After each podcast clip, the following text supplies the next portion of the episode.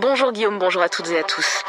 La pandémie a fait chuter de 8,3% le PIB de la France l'an dernier, une récession massive. Vous pensez qu'on sortira de la crise un jour? Crise sanitaire, crise écologique, crise économique. Il y a des matins comme ça où je me dis qu'on ne retrouvera jamais la vie d'avant. Vous allez me dire, ça pourrait être pire, les États ont dépensé en masse depuis le début du Covid, certes. Mais d'où vient cet argent d'abord? Et qui va rembourser? Nos enfants? Comment vont-ils relever les défis du futur si tout ce qu'on leur laisse, ce sont des dettes? Alors quand j'ai appris que l'Europe voulait emprunter des centaines de milliards d'euros pour relancer l'économie européenne, j'ai pas trop su quoi en penser. Un gigantesque plan de relance, adossé au budget européen des sept prochaines années. Avant la crise, on avait déjà commencé les, négociations sur le budget euh, pluriannuel et déjà il y avait des tensions euh, très fortes. Et il faut comprendre une chose. Le budget de l'Union, il est petit, mais il est fondamental. Valérie Hayé et José Manuel Fernandez sont députés européens. Ils se sont battus pour négocier à la hausse le budget. Leur objectif, défendre les intérêts des citoyens européens, soutenir la recherche, la santé, les jeunes. Je m'appelle Victor de Quiver, je suis journaliste et j'ai eu envie de comprendre ce qu'il s'est passé dans les coulisses de cette bataille.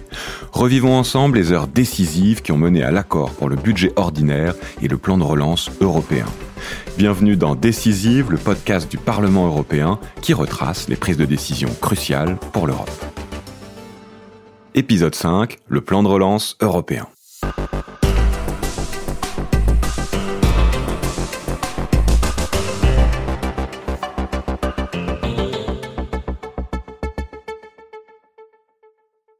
Hiver 2020.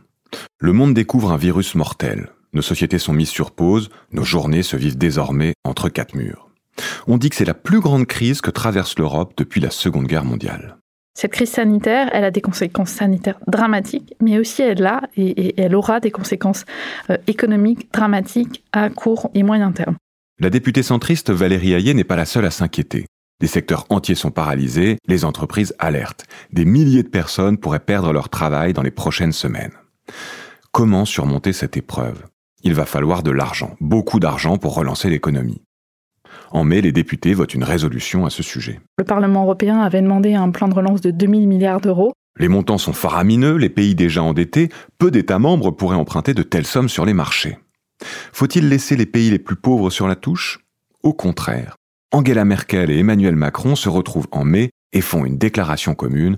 Ils souhaitent un plan de relance européen. Nous savons que l'impact de la Covid est différent entre les pays euh, de l'Union européenne et c'est pourquoi la cohésion est très importante.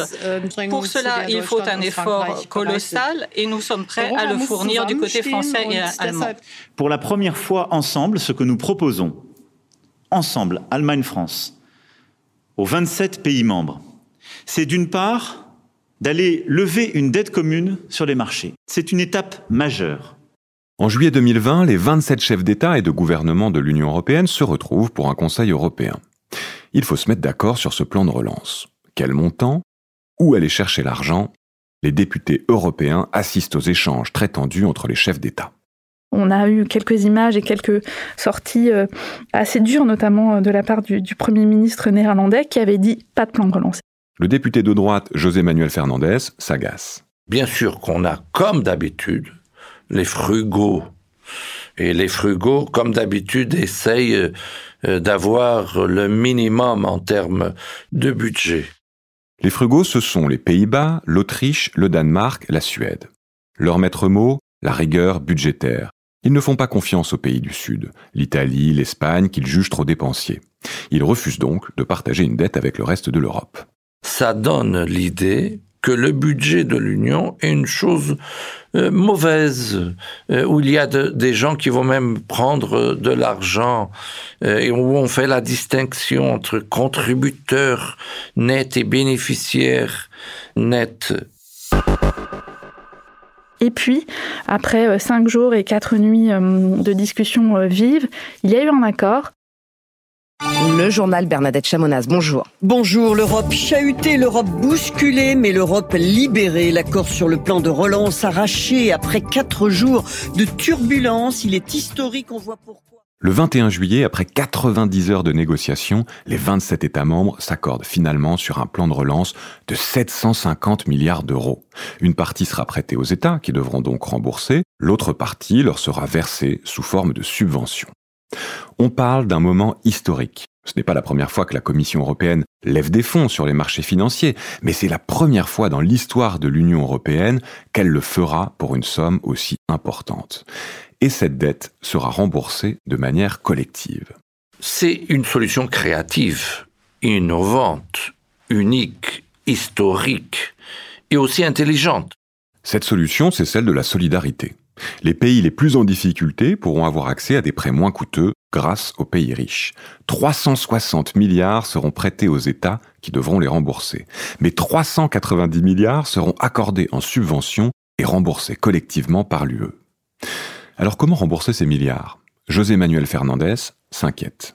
Après de 2027 et jusqu'à 2058, on va payer pas seulement les intérêts, on va payer les intérêts et les amortissements. Ça veut dire qu'on va payer, les calculs sont faits, euh, environ 15 milliards d'euros par an, 10% du budget. Eh oui, les députés européens ne veulent pas que ce soit les citoyens qui paient le prix de la dette à travers leurs impôts. Ils ne veulent pas non plus que le budget européen ordinaire soit réduit pour honorer les échéances du prêt. La recherche, la santé, Erasmus pourraient en subir les conséquences. Mais comment se faire entendre? D'autant que ce genre de décision ne peut se prendre qu'entre chefs d'État. Alors le Parlement européen, effectivement, n'avait pas son mot à dire sur le plan de relance. Seulement, les États membres ont décidé de négocier le plan de relance avec le budget de l'Union européenne des sept années à venir, ce qu'on appelle aussi le cadre financier pluriannuel. Et là-dessus, le Parlement a un rôle décisif. Si on dit non, on n'a pas de cadre financier pluriannuel. Elle est contraignante, notre position. C'est comme ça que les députés européens entendent faire peser leur voix dans la balance. Ils ne voteront pas le budget ordinaire de l'UE 2021-2027 si on ne les entend pas sur plusieurs points. Et c'est là qu'est venue sur la table hum, la question des ressources propres, qui là aussi est un sujet euh, de grande sensibilité euh, entre les 27. C'est un cheval de bataille de longue date du Parlement européen. Pour que l'emprunt ne pèse pas sur les citoyens, les députés remettent sur le tapis une de leurs idées la mise en place de nouvelles ressources propres. Comprenez, de l'argent qui ne vient pas des caisses des États membres, mais de l'argent gagné directement par l'UE. Lors de l'accord du 21 juillet, les chefs d'État semblent prêts à rouvrir cette ancienne discussion. Le Parlement européen a réagi très positivement au fait qu'il y avait un accord sur ce plan de relance et que ce plan de relance serait remboursé par les ressources propres. Concrètement, ces ressources propres pourraient prendre la forme d'une taxe sur les plastiques, qui irait directement dans les caisses de l'Europe, ou d'un impôt européen que devraient payer les géants du numérique. On sait que certains États membres, euh, les Pays-Bas, euh, l'Irlande par exemple, ne voulaient pas de cette taxation des géants du numérique parce que ça remettait en cause leur modèle, ça remet en cause leur modèle euh, budgétaire et fiscal. Et après, on avait aussi un éléphant géant dans la salle qui était le règlement Rule of Law. Rule of Law, c'est l'état de droit. C'est une valeur centrale de l'Union européenne. Les pays membres doivent respecter des principes fondamentaux comme l'indépendance de la justice, la lutte contre la corruption, la liberté et le pluralisme des médias, l'équilibre des pouvoirs entre les institutions. Malheureusement, certaines de ces règles sont malmenées depuis quelques années. En Hongrie et en Pologne, par exemple, la justice, les médias et les minorités sont régulièrement mis en difficulté, aux grandes dames des autres pays, du Parlement européen et de la Commission européenne. On ne peut pas accepter d'un État membre utiliser le budget, l'argent des citoyens européens et en même temps ne pas respecter euh, les valeurs. Les députés vont donc défendre cette position et tenter d'exercer une pression plus forte on a dit collectivement, Parlement européen, on ne donnera pas notre accord sur le budget pluriannuel sans avancée réelle sur le mécanisme de protection de l'état de droit. Enfin, il y a un dernier point de négociation qui promet d'être houleux. Les députés ne veulent pas que le plan de relance soit un prétexte pour couper dans le budget européen à long terme. Et pourtant, c'est ce qui semble se dessiner. Bien sûr, il faut répondre à la crise, mais il y a aussi toutes les politiques habituelles qu'on doit financer, et nous, on considérait euh, qu'il fallait plus la recherche est essentielle pour l'Union européenne. Un programme pour la santé, il devait être renforcé. Erasmus ⁇ est un succès, il est important. On doit soutenir la jeunesse. Respect de l'état de droit, financement de la dette par des ressources propres, préservation des programmes européens, les députés travaillent tout l'été sur ces trois points essentiels et les négociations doivent commencer à la rentrée 2020. Elles s'annoncent difficiles. À partir de début septembre, l'équipe de six députés chargés de négocier le budget pluriannuel rencontre régulièrement le négociateur allemand qui représente les États membres. Quand on a commencé la négociation, on nous a dit je n'ai aucune marge de manœuvre je ne peux pas mettre d'argent supplémentaire sur la table, sur les ressources propres, le calendrier euh, euh, juridiquement contraignant que vous voulez, eh bien moi je ne peux pas vous le donner. Euh, sur le mécanisme de protection de l'état de droit, on va avancer, mais c'est très compliqué, etc. Donc c'est comme ça qu'on a commencé les négociations, avec beaucoup de noms, mais on n'a pas lâché. Les députés sont sous pression. De nombreux pays, notamment au sud de l'Europe, attendent l'argent du plan de relance. C'est le quotidien de millions de citoyens qui est en jeu. Et fin septembre, les États accusent le Parlement de bloquer les négociations. Il y a eu euh, des sorties qui ont été faites dans la presse, l'ambassadeur allemand euh, euh, et le Conseil attaquant le Parlement européen, disant que le Parlement européen ne voulait pas négocier, alors que nous, franchement, on avait travaillé tout l'été pour avancer au plus vite sur le plan de relance. Donc oui, la situation était extrêmement tendue. Et en fait, on était dans des situations où on pouvait faire état de nos arguments de manière très sérieuse, développée, et, et puis la réponse, la seule réponse qu'on avait de l'ambassadeur, c'était non. C'est un processus qui prend des centaines et centaines d'heures de négociations. Les semaines passent. Les États membres doivent faire des concessions. S'ils ne cèdent pas sur certains points, les fonds du plan de relance ne pourront pas être débloqués et le budget 2021 ne pourra pas entrer en vigueur. Ils ont tout à perdre. Alors les points de crispation se débloquent peu à peu, à commencer par la question des ressources propres. On a réussi à avoir tout ce qu'on voulait avoir dans les ressources propres un calendrier, un roadmap contraignant, avec un principe et un objectif clair d'avoir des recettes suffisantes pour payer la dette de façon à ne pas couper le budget. Le 5 novembre, un accord est également trouvé sur la question de l'état de droit. Pour la première fois, un instrument préventif pose le respect de l'état de droit comme condition à l'obtention de fonds européens. Par exemple, un pays où l'indépendance de la justice est menacée pourrait être privé de financement. Mais pour que les négociations aboutissent, il reste encore un point à régler, les coupes dans le budget ordinaire des sept prochaines années. On avait cette conscience collective du fait qu'il fallait avancer, mais pour nous c'était important de dire on n'avancera pas à n'importe quel prix.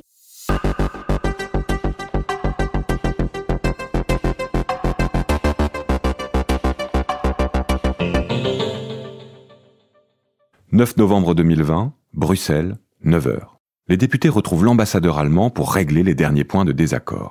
Et quel désaccord? Les députés demandent 39 milliards d'euros supplémentaires. Dans les négociations, il faut toujours avoir aussi de la patience. Parce que je voyais des gens qui disaient, bon, 5 milliards d'euros, ça suffit, c'est bon, vous êtes en train de demander trop, c'est impossible de changer l'accord. Pour augmenter le budget, les députés proposent alors que les intérêts de la dette soient comptés en dehors du budget de l'UE. Ils essuient un nouveau refus catégorique de l'ambassadeur. La négociation patine, les députés font une pause et se retrouvent dehors pour discuter. Ce matin-là, on a décidé d'abandonner et de considérer que bon, on n'aurait pas d'avancée là-dessus, mais qu'il fallait le prendre comme, euh, monnaie d'échange, en disant ça c'est un point important euh, depuis le début pour le Parlement européen, mais en contrepartie, vous faites un effort sur une demande importante qui est d'avoir plus d'argent euh, pour les programmes. Les députés acceptent donc de lâcher sur les intérêts de la dette. Mais s'ils sortent par la porte, ils reviennent par la fenêtre. Pourquoi, demandent-ils, ne pas récupérer l'argent des amendes liées à la concurrence? Et eh oui, chaque année, la Commission inflige 2 milliards d'euros d'amende à des entreprises avant de reverser l'argent aux États membres. Pour eux, cet argent devrait aller directement dans le budget européen. Malgré ces propositions, l'ambassadeur allemand ne lâche pas sur l'augmentation du budget. Et à 16 heures, il se retire. Avant de reprendre euh, la réunion de négociation, on s'est réunis, tous les députés européens, en se disant, bon, il faut qu'on avance. Quelle est la ligne rouge pour nous euh, par rapport à ce que peut nous proposer l'ambassadeur allemand? Donc on s'était dit que si nous proposait 9 milliards, on accepterait. À 18h, l'ambassadeur revient à la table des négociations. Il a une proposition. On est revenu à la table des négociations et l'ambassadeur nous propose 16 milliards. Et là, on était stupéfait parce que jamais il nous avait dit qu'il avait zéro marge de manœuvre, donc jamais on avait envisagé qu'il nous propose 16 milliards. L'offre a de quoi surprendre. Depuis 30 ans, le Parlement européen n'avait jamais réussi à obtenir une telle augmentation. Les députés savent qu'il faut accepter immédiatement. Il y a dans les négociations, il y a ce momento. C'est le point où on est, où on n'arrive pas à avancer plus et on peut tout détruire. Et quand on a vu que c'était le momento, on a clôturé les négociations. Les députés et l'ambassadeur s'accordent maintenant sur les derniers détails et pas des moindres. 30% des fonds du plan de relance et du budget devront être fléchés pour soutenir les objectifs climatiques. À 23 heures, un accord est trouvé. Mais le travail n'est pas terminé pour les députés. C'est à eux de décider comment seront répartis les 16 milliards supplémentaires, l'occasion de vives discussions entre groupes politiques au sein du Parlement européen. Les Verts voulaient plus d'argent pour euh, les enjeux verts, les SND voulaient plus d'argent pour le social, euh, euh, le PPE voulait plus d'argent pour la sécurité et l'immigration. Les députés se mettent d'accord pour tripler le budget de la santé, mettre 4 milliards d'euros supplémentaires sur la recherche, augmenter le programme Erasmus, la culture, les frontières, entre autres. Le lendemain, les derniers détails juridiques sont réglés et l'accord est enfin annoncé. Dans les jours qui suivent, la Hongrie et la Pologne menacent de bloquer la relance à cause de la question de l'état de droit, mais un compromis sera trouvé un mois plus tard. Le Parlement adoptera officiellement le budget 2021-2027 le 16 décembre 2020. Si vous me demandez si au début je pensais qu'on arriverait à 16 milliards d'euros de plus, euh, je dirais, bon, je pense que c'est impossible. Mais comme euh, je l'ai dit aussi, dans les négociations, il faut être ambitieux. Côté plan de relance, les premiers versements ont eu lieu cet été. La France, par exemple, a touché 5 milliards d'euros sur les 40 qu'elle recevra au total. Le reste des versements s'étalera jusqu'en 2023. Mais alors, l'Europe sortira-t-elle grandie de cette crise? Prête à relever les défis du futur? En rencontrant Valérie Hayet et José Manuel Fernandez, j'ai compris qu'il y a toujours des marges de manœuvre, même lorsqu'elles semblent inexistantes. Encore une fois, c'est dans quelques heures décisives que des hommes, des femmes ont fait bouger les lignes.